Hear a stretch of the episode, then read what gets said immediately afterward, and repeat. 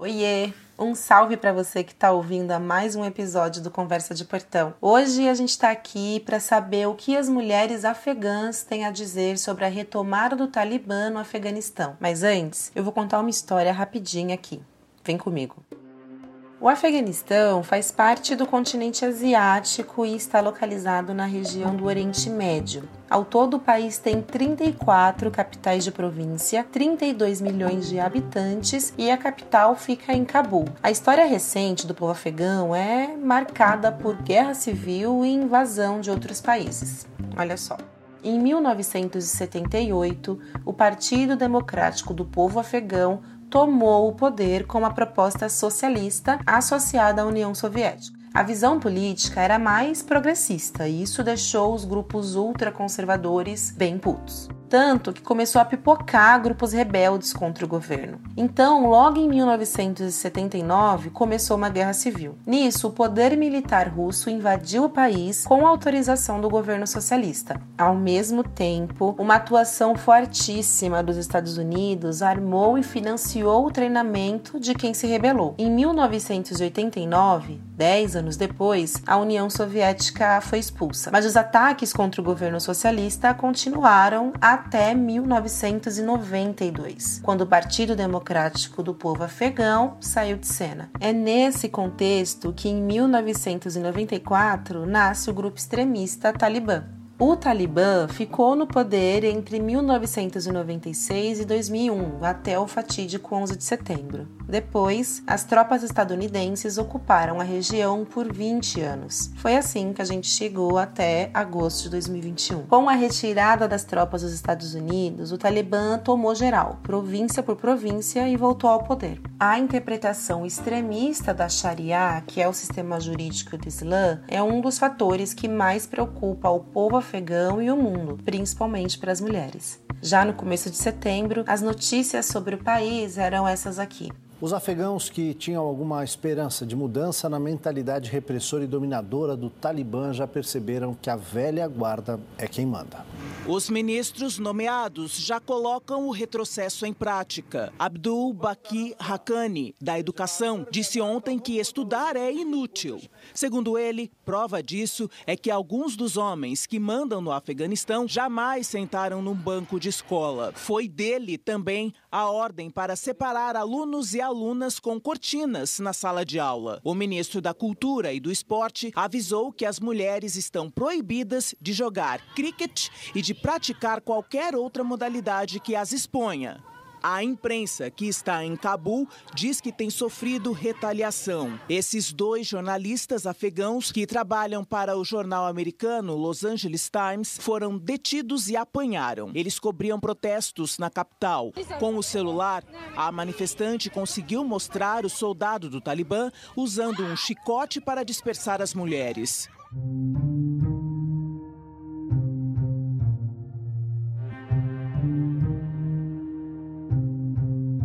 Para falar sobre esse assunto, a gente convidou a jornalista Sâmia Teixeira. Ela é nossa colunista aqui no Nós Mulheres da Periferia para assuntos internacionais e publicou um artigo contando o que as mulheres afegãs têm a dizer no meio disso tudo. Vamos conversar?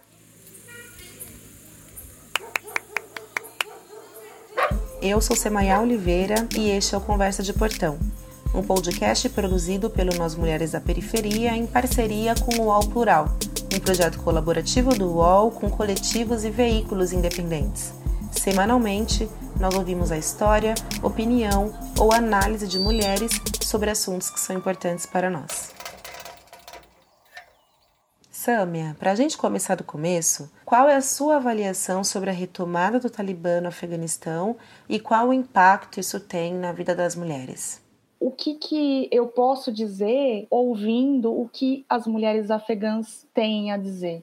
Existe sim uma crítica à presença dos Estados Unidos e existe também uma crítica da maneira que se deu essa presença, da maneira que se deu a retirada né, das tropas. Mas com a presença do Talibã, não dá para a gente negar o tamanho do retrocesso, embora tenha-se alguma discussão sobre uma nova postura do Talibã ou o que, que eles estão pretendendo demonstrar agora com essa retomada, né, depois de anos ali com a presença norte-americana em solo afegão. Então, assim, o que eu acho que a gente precisa se atentar, né? Primeiro, como jornalistas, dar voz a essas mulheres, porque eu acho que a nossa visão, não só enquanto profissional jornalista, né, que eu acho que é princípio básico, né, do nosso jornalismo, a gente chegar desarmado, né, dessas preconcepções, das nossas próprias avaliações, mas enquanto mulheres, enquanto mulheres que se reivindicam como feministas, eu acho que é muito fácil a gente também ter impregnado no nosso feminismo um pouco assim da visão ocidental das coisas, né? Então eu acho que o que elas têm a dizer está colocado na matéria, né, o quanto que elas estão preocupadas com a própria vida, né, com a retomada do Talibã, o quanto que a violência dominou e o quanto que o medo dominou a essas mulheres que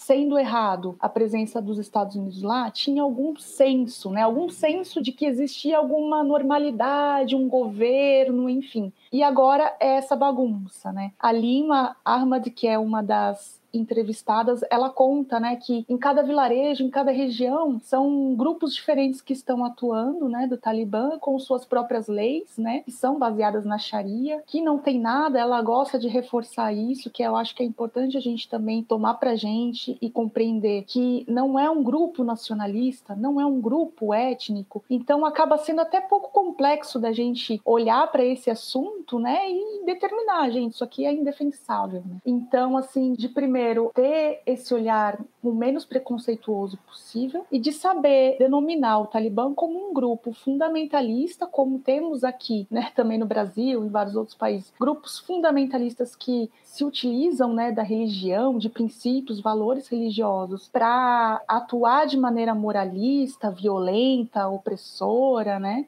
E saber que assim a vida das mulheres afegãs está ainda mais em risco, elas estão ainda mais vulneráveis do que antes. Nosso acesso sobre o que pega para as mulheres lá ainda é muito limitado, né? Eu imagino o quanto ainda precisa ser dito sobre tudo isso. Mas qual foi a abordagem que você escolheu para o texto, né? Qual abordagem você escolheu trazer para a gente nesse artigo? O que eu percebi na fala da Lima Armad, que inclusive perdeu uma irmã jovem num atentado, isso durante o período de ocupação militar norte-americana, ela perdeu a irmã, a irmã era uma ativista social. Eu não quis tocar nisso, não entrevistei ela, não fiz nenhuma pergunta, porque é, eu até sugiro, assim, para quem puder ir atrás do, dos tweets dela, ela fez um texto, assim, que eu achei maravilhoso e que é um tapa na cara, às vezes, da gente, que para falar de um assunto, a gente às vezes vezes quer mostrar o lado sensível, né, da situação, mas aquele texto da Lima era um desabafo porque ela estava cansada de ouvir das pessoas que, olha, sua irmã não morreu em vão, que ela foi importante, que, sabe, é, ela deixa um legado. E ela não queria isso, né? Então, eu não quis tocar nesse assunto com ela, até porque eu queria assim que a gente trouxesse um olhar de que a mulher afegã ela tá sendo vítima, ela tá sofrendo, mas ela é muito protagonista, sabe? Diferente do que muitos podem pensar da mulher muçulmana ou da mulher, sabe, submissa é, dessa região do Oriente, elas são mulheres muito ativas, muito atuantes, muito progressistas, sabe, muito feministas. Então, eu queria mostrar a mulher que é a mulher, como a Sâmia, como a Semaiá, a mulher que se preocupa com seus direitos, que não baixa a cabeça. Inclusive, a gente tem visto manifestações acontecendo mesmo sob o domínio do Talibã lá. As mulheres estão enfrentando e Samia, aproveitando esse gancho, você pode contar um pouco pra gente como você chegou até suas fontes e para complementar a história que você acaba de trazer até, qual é o risco da mulher ativista nesse momento?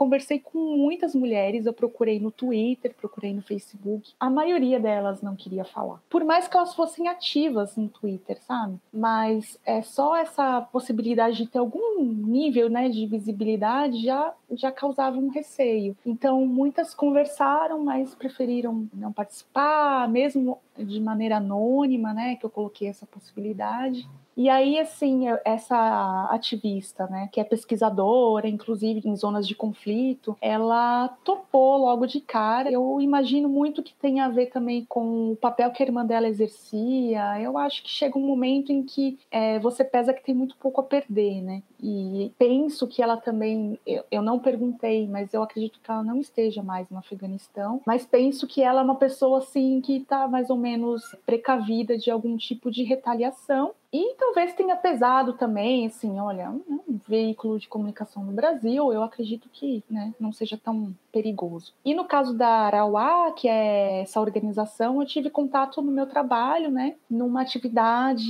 de mulheres, que teve a participação da Soraya Misley, que é uma jornalista que é de família palestina, né, o pai dela é sobrevivente da Nakba, é sobrevivente de 48, e ela fez uma atividade muito bacana sobre o Afeganistão, e ela citou esse movimento de mulheres que atua clandestinamente há mais de 40 anos lá, né? E é um grupo, assim, é muito classista, muito... Gostei muito de, de ter conhecido, assim. Até essa matéria né, até eu ter tido também contato por essa atividade, eu não conhecia e achei muito assim importante esse movimento, foi muito legal ter conhecido. E aí são muitas mulheres, né, eu entrei em contato com elas e uma delas retornou e também fez questão de ser nomeada na matéria, de ser identificada. Então são pessoas que mais ou menos estão, eu senti que estão preparadas para qualquer tipo de retaliação e que fazem, inclusive, é, muita questão, né, de serem ouvidas, veem a importância disso chegar em outros lugares. As redes sociais foram a chave, então, né? Eu cheguei basicamente pelas redes sociais. Isso tem sido muito importante, muito importante. E eu vejo muitas pessoas, eu imagino que é, lá as condições de comunicação devem estar muito restritas. Imagino que também para trabalhar ou para conseguir o, o, próprio sustento deve também estar muito prejudicado, né, na realidade de hoje. Eu imagino que seja um caos agora. E vi algumas é, das afegãs que eu havia feito contato comentando que não teriam mais plano de internet. E a gente sabe que às vezes o único meio que elas têm de falar o que está acontecendo é pelas redes sociais, né? E por isso que eu fiz questão, assim, de colocar no final dessa coluna os contatos, né, no Twitter e do movimento. E se você entra no Twitter da Lima, ela retuita muitas outras fontes, assim, né? O Twitter é bom por conta disso. Às vezes fura um pouco a bolha do que a gente está acostumado, né? E aí eu fiz questão de colocar esse contato porque eu acho que as pessoas que querem construir um feminismo mais amplo, mais diverso, né, e mais real, né, de fato, é, eu acho que tem que se aproximar dessas mulheres, né? E elas precisam disso. O título do seu texto fala sobre o silêncio da imprensa depois de muitas manchetes com cenas assim aterrorizantes em Cabul. Você pode falar um pouco sobre isso? Eu acho que como uma característica do jornalismo em si, né? Dessa coisa assim de, de ter o seu tempo de validade ali, seu tempo de atenção das pessoas. Muitos que é o que a gente coloca lá, né, no título que eu coloquei como título da matéria. Muitos olharam com muita apreensão, né? Foram cenas de horror, de desespero, né?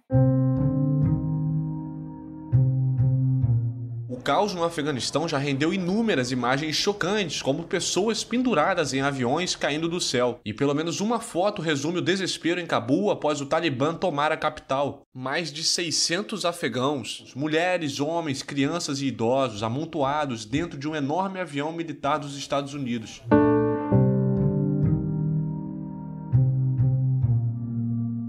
As pessoas se perguntavam em, em, que situação, imagina, uma pessoa achar que existe alguma possibilidade de você sobreviver pendurado a uma asa de avião, assim, qual é o nível de desespero, né, dessas pessoas? Ou de uma mãe entregar um bebê para um soldado, porque qualquer destino inimaginável é melhor do que estar tá ali naquele momento. Então, isso gera, assim, aquela comoção, mas passado, né, isso, e passado essa certa, dá uma baixada de poeira, mas as mulheres continuam vivendo o pior momento, eu acho, que é o momento em que a mídia não está mais presente, que é o momento em que eles já conseguiram, de alguma maneira, calar a mídia local, a mídia estrangeira, de algum modo, ou saindo ali da região, ou tendo dificuldades para atuar também. Samia, para a gente se manter nessa análise que você acabou de ter trazer. Você acha que essa baixada de bola é algo sistemático na imprensa? É, você, já, você já escreveu para gente uma coluna sobre a Palestina também, né? Como você vê o noticiário em relação a essas pautas? Eu acho que ele é bem seletivo e aí a gente cai naquele no conceito orientalista, né, disso tudo, porque sobre as Torres Gêmeas todo ano a gente tem especiais assim. São semanas inteiras falando sobre isso, não querendo é, fazer qualquer comparação no valor das vidas que foram perdidas, né? De, enfim, vítimas inocentes. Mas quando é para se falar desses povos, né, que estão colocados nesse lugar mais afastado do nosso olhar, né, eu percebo que é só no momento da espetacularização mesmo, e geralmente é tratado com esse olhar ocidental. Então parece que tudo que envolva o mundo oriental, africano, asiático são nessas situações, sabe, de, de atentados, de conflitos de guerra, de conflitos étnico-raciais, de golpes, né, de governo. Então a gente tende a olhar para esses lugares nos momentos extremos e geralmente tem essa validade muito curta, muito curta, curta e preconceituosa. Então, é como se a cada situação muito difícil que esses povos vivem, eles recuassem mais na visibilidade, né? Porque ao mesmo tempo em que servem para essa espetacularização, né, na mídia, eles tendem a reforçar esses estereótipos, né? Então a gente tem reforçado o estereótipo do terrorista, do lugar não civilizado, sabe, do lugar atrasado. São pessoas que são cada vez mais isoladas, né? E acredito assim que a mídia seja uma das ferramentas mais utilizadas para isso, para reforçar esses estereótipos e para né, conseguir público nesses momentos de, de tensão que são mais é, cinematográficos, inclusive. Durante a nossa conversa aqui agora, você disse algumas vezes a palavra orientalismo. Eu tenho que te confessar que aprendi sobre esse conceito lendo seu artigo. Você pode explicar para quem está ouvindo a gente o que, que isso significa? O primeiro contato que eu tive com o termo foi lendo o Eduardo Said, que é um palestino, e ele é referência né, no assunto. E o que, que aborda? Aborda justamente essa visão que é totalmente carregada de, do colonialismo, né? É a representação disso, porque é do civilizado que chega para julgar, avaliar, civilizar o mundo da barbárie, né? do selvagem, sabe? Então são esses discursos que os colonizadores tinham com relação aos colonizados, né? Então, é, são esses discursos que a gente estava comentando há pouco do que reforçam os estereótipos, que estão muito longe da realidade. Então, você negar o orientalismo significa abraçar a voz né, dessas pessoas que são desses lugares. Abraçar e, e, potencializar e abrir espaços e tentar desconstruir isso que é cotidianamente construído. Né? Então, é muito mais fácil a gente cair nos preconceitos contra essas culturas do que a gente já ir desarmado para isso, porque é estrutural, né? Como é estrutural todas as nossas relações. É, tem essa estruturação, por isso que é tão importante falar do feminismo decolonial, de se buscar o feminismo negro, né? Porque é tudo muito multifacetado para a gente tomar como base, né, de todos esses feminismos o Ocidente, o colonizador. Isso não diz nada a respeito da gente. Então, o orientalismo é exatamente isso e vai nesse sentido de reforçar esses estereótipos e de isolar essas pessoas. E voltando agora para as mulheres afegãs, né, que é o nosso grande tema aqui, qual mensagem que as suas fontes deixaram para gente? A mensagem de que as nossas relações estão interligadas. A Farima, do movimento Araua, ela conta na, na entrevista o que ela considera, se nós temos o mesmo inimigo, o inimigo que é o colonizador dos nossos corpos, é o, é o patriarcado, é o imperialismo, ela coloca todos esses elementos que fazem parte de um sistema só. O Brasil é extremamente violento contra a mulher, assim como vários outros países do Oriente Médio, de, da ideia que a gente tem né, da mulher submissa ou não, todas as mulheres sofrem os mesmos problemas. E eu acho interessante também como essas mulheres afegãs colocam nós, antes do Talibã, né, que é o extremo agora do problema que elas vivem, elas viviam problemas como qualquer outra mulher que vive numa democracia recente, que é o nosso caso, em países subdesenvolvidos, né, que estão em desenvolvimento. Então, assim, é da importância da gente se enxergar nelas e não só observá-las. Nós vivemos situações de opressão iguais. E eu acho importante quando esse tipo de movimento fundamentalista, extremista avança, todos nós perdemos com isso, né? Quando a Lima coloca na matéria, é, na entrevista, quando ela diz como o mundo não consegue fazer essa avaliação de que isso não vai atingir os demais, sabe? Como que fortalecer o Talibã é, é garantia de que não ocorra um novo 11 de setembro ou que esse movimento se espalhe para outros países da região. Logo na primeira coluna para vocês do nosso que eu fiz, eu coloquei em mente todos os textos. Eu vou frisar essa importância da solidariedade internacionalista, que é o que eu carrego no trabalho, que eu aprendi, né, ao longo dos anos no meu trabalho com pessoas que têm muito mais experiência, enfim. E eu acho que é isso que a gente tem que ter, e é isso que elas colocaram ali, é quase como um pedido, assim. A gente só vai se fortalecer, inclusive vocês estão no mesmo barco que a gente, se a gente se enxergar, se a gente se olhar e se a gente garantir espaço para isso. E eu sempre aprendi muito com as mulheres palestinas, com as mulheres sírias, sabe? São mulheres assim muito importantes para a gente também desconstruir as, nosso feminismo, as nossas visões de mundo mesmo. Eu acho que é basicamente isso que elas pedem. Elas pedem voz e solidariedade. Sâmia, muito obrigada pela sua participação aqui no Conversa de Portão, sério, e muito obrigada pela sua cobertura. Imagina, Sâmia, eu que agradeço. agradeço a todos vocês.